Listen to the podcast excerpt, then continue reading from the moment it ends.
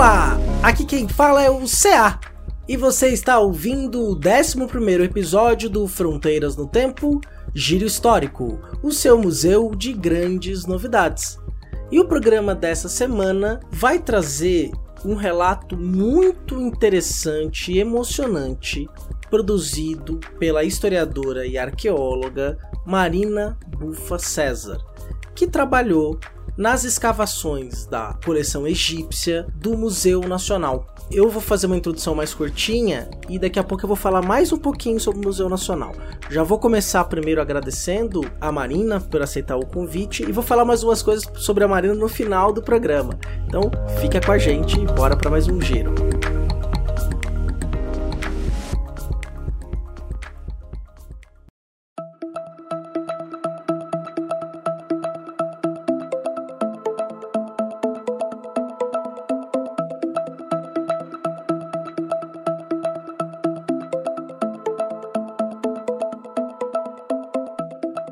Antes de passar a palavra para a Marina, eu queria falar um pouco sobre o Museu Nacional. Uma breve história. O Museu Nacional fica localizado na região chamada Quinta da Boa Vista. Esse nome foi dado porque quando a primeira versão do casarão foi construída naquela região, mais no alto de uma colina, você conseguia ter uma vista muito bela da Baía de Guanabara. Então, recebeu esse nome, a Quinta da Boa Vista. A Quinta da Boa Vista fica localizada no bairro de São Cristóvão e, atualmente, o prédio que dá lugar ao Museu Nacional e o parque em seu entorno tem em torno de 150 mil metros quadrados. E essa história é interessante. A casa original pertencia aos jesuítas. Quando eles foram expulsos em 1754 pelo Marquês de Pombal das terras brasileiras, ele passou a ser propriedade privada e foi adquirido por um traficante de escravos chamado Elias Antônio Lopes, que ergueu uma casa maior ainda nessa colina. E para você entender, tá? Era um espaço imenso e um homem que traficava escravos. E os traficantes de escravos eram muito ricos no Brasil colonial, na América Portuguesa. Construiu um belo de um casarão. Quando Dom João VI chegou com uma parte da corte portuguesa porque é uma coisa que é importante. Quando Dom João vem para o Brasil, se transferiram 15 mil pessoas para o Rio de Janeiro. Só que essas 15 mil pessoas não se transferiram de uma vez, elas transferiram ao longo dos 14 anos que o Dom João ficou por aqui, né? 14? 14 não, perdão, 13 anos que o Dom João ficou por aqui, se transformou no Palácio Real, entre 1810 e 1821. Depois, de 1822 a 1889, o palácio passou a ser chamado de Palácio Imperial. E, especialmente nas primeiras décadas do pós-independência do Brasil, passou a ter uma reforma muito grande, construído anexos a esse prédio, e ele passou a ser esse palácio que a gente tem hoje. Claro que aí uma ideia de uma arquitetura neoclássica, toda uma arquitetura que era muito moderna e requintada para o período. É um prédio magnífico. Se você for ao Rio de Janeiro, recomendo que quando o Museu Nacional tiver as portas abertas você possa visitar, mas a Quinta da Boa Vista pode ser visitada. É um parque imenso, ele já teve um zoológico, é considerado uma das primeiras instituições científicas do Brasil. E tem uma questão que é muito interessante, que na minha tese, um dos materiais com que eu trabalhei foram os diários da princesa Leopoldina. E ela comenta que o pai, que era chamava Dom João VI de pai, e o marido, que era Dom Pedro I, não a permitiam ir à cidade, porque era muito longe e perigoso. Né? Onde hoje é o, ali no centro do Rio de Janeiro, o Paço Imperial, lá onde era a administração colonial, e passa a administração imperial também na cidade do Rio de Janeiro, que fica ao lado da Assembleia Legislativa. Quando veio a nova república, eles construíram um prédio muito maior para formar o primeiro Congresso Nacional, hoje a Assembleia Legislativa do Rio de Janeiro.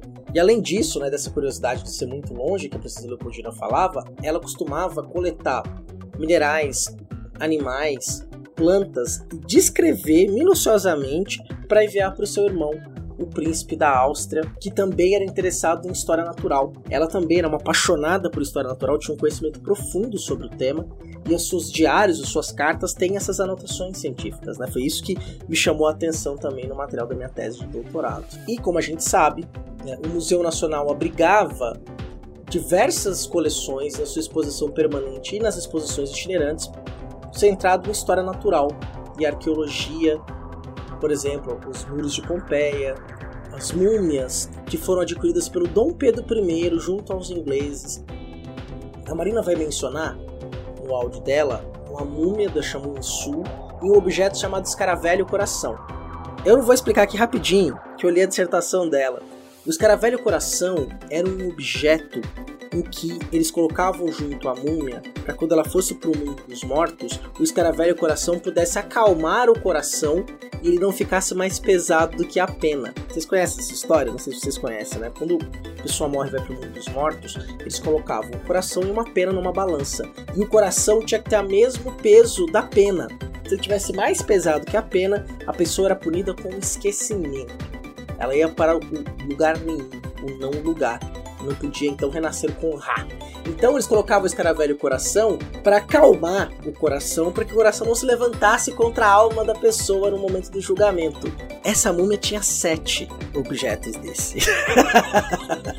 deve ter sido uma pessoa lá tá muito legal, né? Você deve ter imaginado. Tem toda essa dissertação da Marina. Ela não vai falar especificamente sobre isso, ela vai contar sobre o trabalho dela nas escavações de recuperação da coleção egípcia tanto da coleção exposta quanto da reserva técnica, porque tem muita mais coisa guardada no museu do que exposta. Os museus são instituições científicas que servem para pesquisa.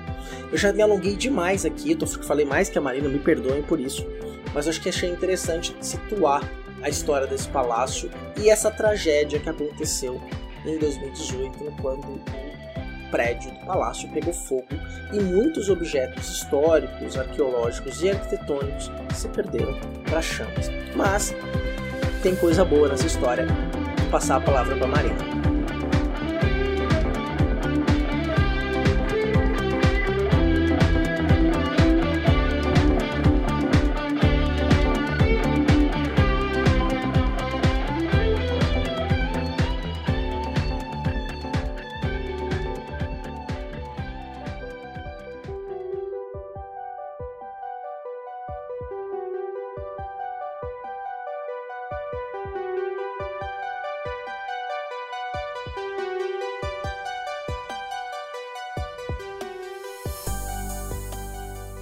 Bom dia, boa tarde, boa noite a todos, todas e todes. César, Marcelo, muito obrigada pelo convite. Eu hoje vou falar de uma forma diferente com vocês. Eu não vou citar dados históricos, eu vou falar de uma experiência minha.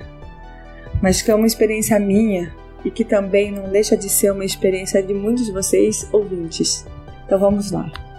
Eu sou hoje doutoranda no Museu Nacional e eu estudei no Museu Nacional, né? Cheguei no Museu Nacional em 2004. Fiquei trabalhando com a coleção egípcia, ajudei a fazer a catalogação da coleção egípcia toda entre 2004 e 2009. Também o trabalho de fotografia, digitalização de toda a coleção e tudo. Aí terminei o meu mestrado, fui trabalhar com arqueologia de contrato, que é algo que a gente até vai falar no próximo podcast, né? Obrigada por mais esse convite sobre arqueologia de contrato ou arqueologia preventiva. E fiquei esse tempo todo longe, mas em contato com o pessoal do Museu Nacional.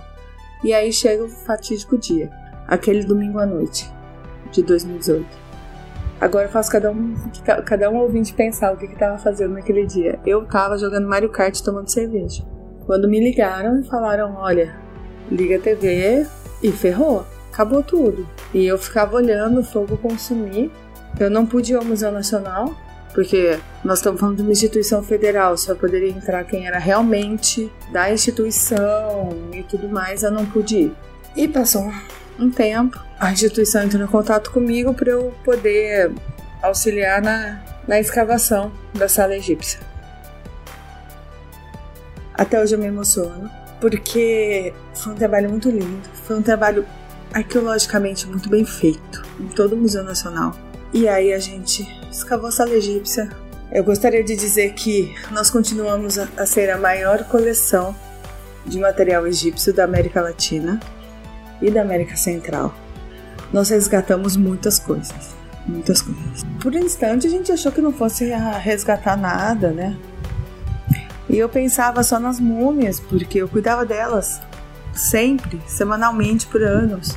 Mas elas se foram, sobraram os ossos sobre, sobrou a cartonagem, sobraram, sobrou o escaravelho coração, os adornos e tal. Mas tudo ainda passível de ser estudado. O Museu Nacional ele tinha e tem ainda todo esse material documentado. Mas por que que os meninos me chamaram para falar sobre isso? Para falar de uma experiência que é o seguinte: a gente tinha uma coleção inteira exposta, maravilhosa. Eu só estou falando da coleção egípcia.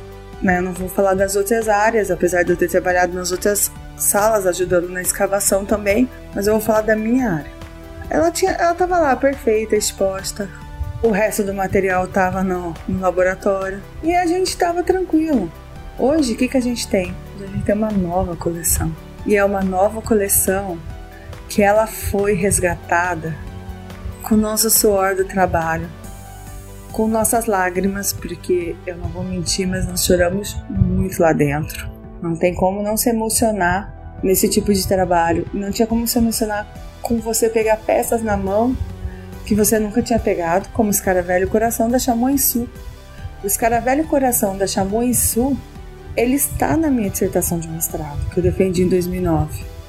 Mas ele está por, por uma tomografia que foi feita em 2004. Então eu nunca tinha tocado nele e eu toquei. Então, assim, do desastre, a gente conseguiu uma nova coleção. E é uma nova coleção tão rica quanto a que pegou fogo. E eu não falo só da egípcia. Nesse momento, eu posso falar, por exemplo, da coleção peruana, que nem parece que pegou fogo. O material está intacto. Coisa linda. Tudo bem. E aí começa o restauro. E o que, que o restauro faz? Eles têm que escavar a parte do piso, eles têm que rebaixar o piso. E ali eles encontram caminho de Dom Pedro. O caminho do Dom Pedro passando pelo chafariz, indo para o Jardim das Princesas. Essa é a equipe do professor Marcos André Torres de Souza e da Andréia, Andréa Jundi. E aí eles encontram esse caminho. Essa escavação ainda está em curso. Eles estão escavando todo o Museu Nacional. E estão achando todos os alicerces da construção que tinha antes do grande palácio. Então, assim, passamos por momentos difíceis? Sim. Eu estou emocionada ao falar? Sim. Eu não contei nem um terço do que nós passamos nesses anos. Mas uma coisa eu gostaria de falar para vocês e agradeço novamente ao César e ao Marcelo por nos dar esse espaço.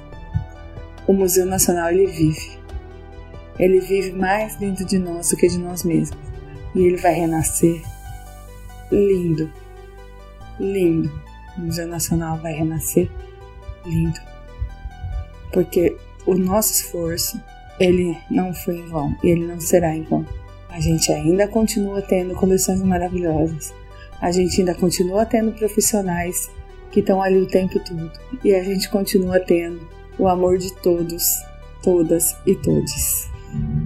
Obrigada pela oportunidade. É, eu tive que falar muito rápido, mas foi uma escavação. As salas que eu escavei, todas elas foram muito difíceis emocionalmente, mas ele está renascendo. E o Museu Nacional, ele é como uma fênix. Obrigada.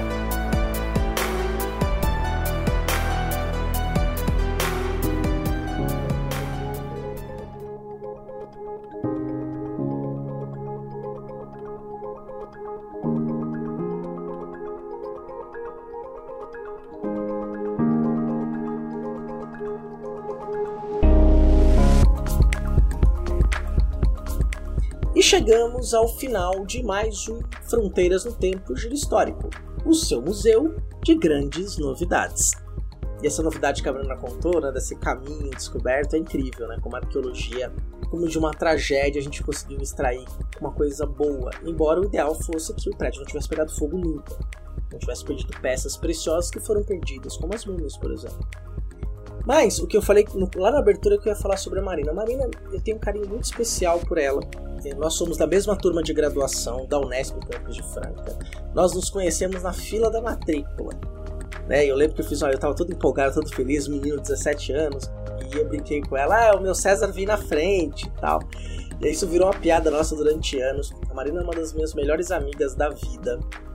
Ela foi muito importante durante a minha tese de doutorado, porque todo o período que eu passei no Rio de Janeiro, cinco meses praticamente que eu fiquei morando no Rio de Janeiro, eu morei na casa da Marina para fazer a pesquisa no Arquivo Nacional, no Colégio Pedro II, no Gabinete Português de Leitura, é, no Arquivo Municipal, na Biblioteca Nacional, nos diversos arquivos que eu trabalhei para levantar documentação manuscrita, complementar ao tema central que foi a história da imprensa, eu tive acolhido pela Marina Marina sempre foi uma amiga muito querida. E eu tenho só que agradecer. Muito feliz por ela ter aceito o convite de participar do Fronteiras no Tempo. E dar esse relato, né? Para mostrar um pouco de como é que o trabalho vem sendo feito. Um trabalho silencioso, um trabalho milimétrico, que às vezes as pessoas não se dão muito conta. Se você gosta disso que você está ouvindo, você gosta do Giro História, gosta do Fronteiras no Tempo, Fronteiras no Tempo de Historicidade, saiba que você pode nos apoiar, se tornando nossa madrinha ou nosso padrinho. Basta ir no padrim, com M no final.com.br barra Fronteiras do Tempo, escolher uma das categorias que é possível para nos apoiar e dar essa contribuição ao nosso financiamento coletivo. Nós temos também uma chave Pix, que é fronteirasnotempo.gmail.com para contribuições esporádicas. E claro, você pode ajudar, se você não está em condições, a gente entende perfeitamente, de contribuir financeiramente com este podcast, ajuda na divulgação, no boca a boca, compartilhe em rede social, dá a maior classificação que você puder no aplicativo que você escuta. Você nos escuta agora semanalmente, sei o antigo nosso que está se concretizando. Desejo aí bom final de carnaval. Estamos publicando esse episódio na terça-feira de carnaval de 2024. Nós nos veremos na semana que vem. Grande abraço, uma ótima semana e novamente muito obrigado pela sua audiência e obrigado, Marina.